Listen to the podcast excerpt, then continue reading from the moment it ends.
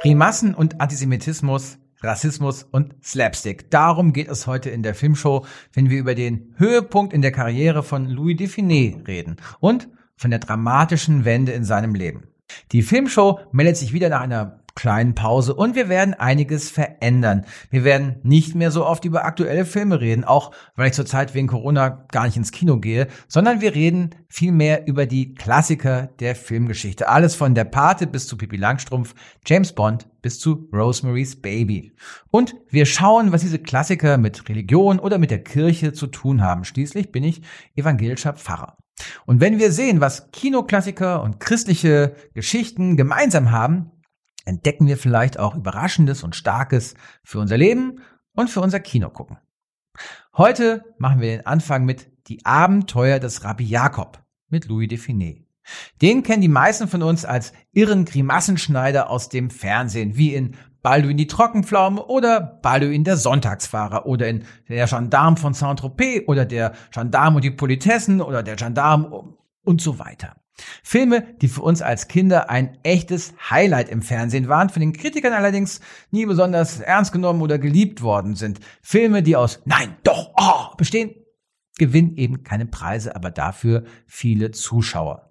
Die große Sause zum Beispiel aus dem Jahr 1966 hatte 17 Millionen Zuschauer und war der erfolgreichste französische Film für über 40 Jahre bis zu Willkommen bei den Sties. Dabei handelte der Film von der Besatzung Frankreichs durch Nazi-Deutschland, gerade mal 20 Jahre nach dem Krieg.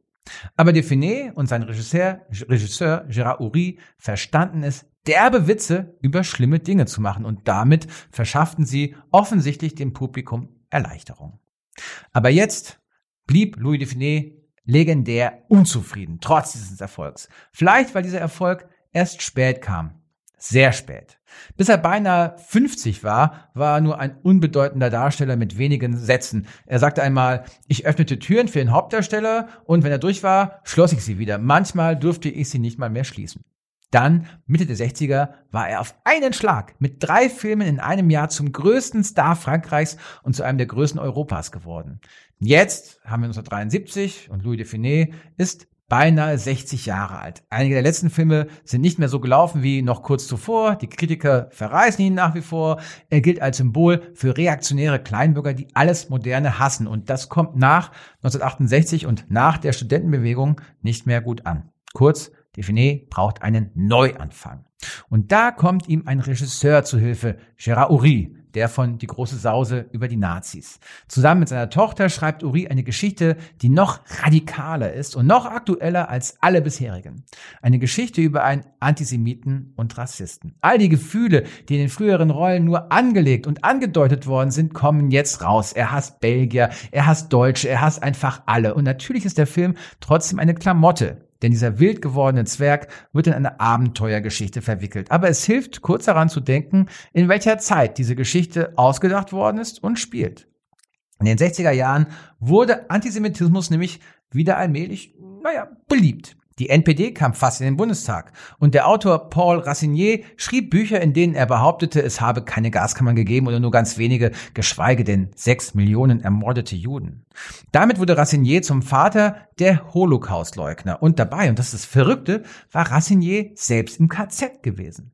Aber das eine Ereignis, das zeigte, wie gefährlich das Leben für Juden immer noch oder wieder war, war der Anschlag bei den Olympischen Spielen in München 1972, als vor den Augen der Welt ein knappes Dutzend israelische Sportler von Terroristen gefangen genommen wurden.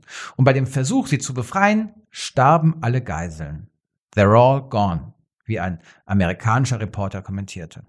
Und genau in dieser Zeit entwickeln Gérard Horry, seine Tochter Danielle Thompson und Louis Define eine Komödie über den Konflikt zwischen orthodoxen Juden und Arabern, deren Genaues Herkunftsland wird allerdings nicht genannt.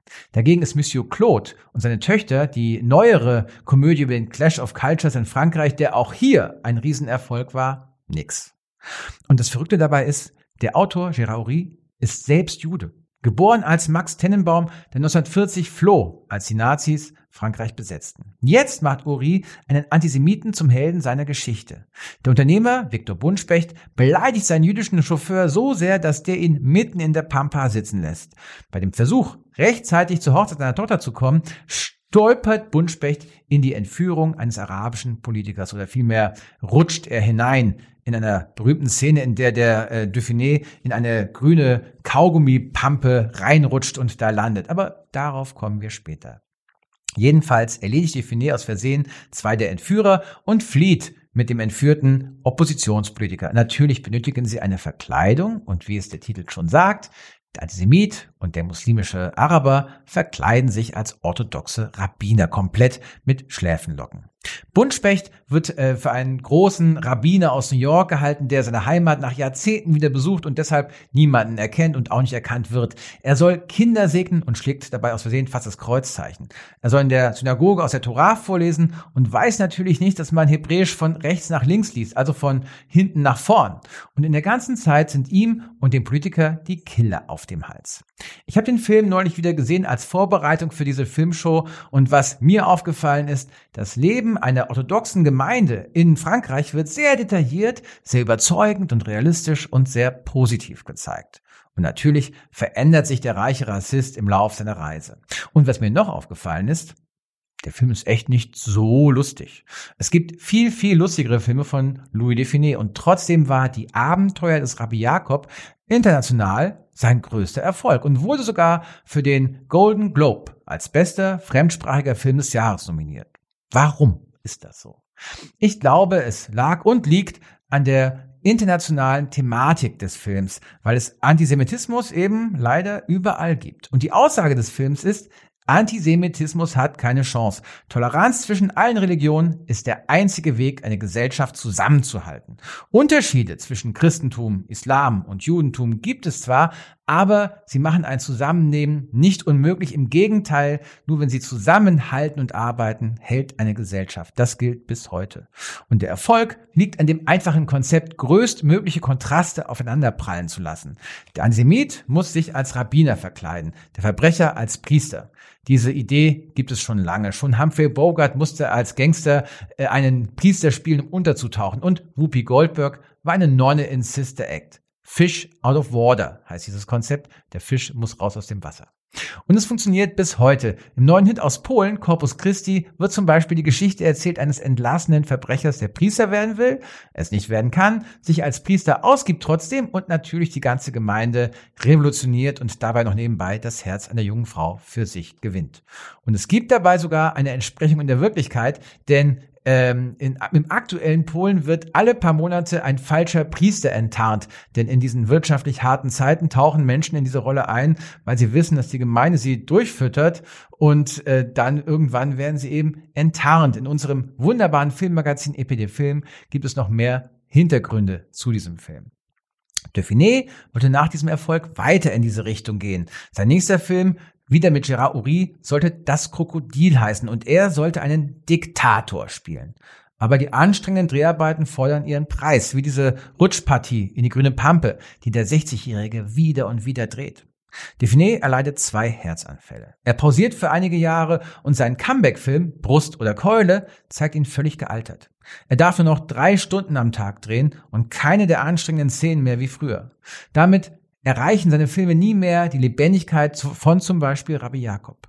1983 stirbt Define mit 68 Jahren am dritten Herzinfarkt. Der Höhepunkt seiner Karriere ist eben nicht zum Wendepunkt geworden. Danach hat Louis Define sich nicht mehr so entwickeln können, wie er wollte. Und heute, fast 40 Jahre später, erlebt dieser kleine Zwerg eine Renaissance. Denn in Frankreich, im Lockdown des Jahres 2020, was haben da die großen Sender ins Programm genommen? Louis Define. Weil alle Menschen, die plötzlich gemeinsam zu Hause hocken, eine Sache gemeinsam machen können. Seine Filme gucken.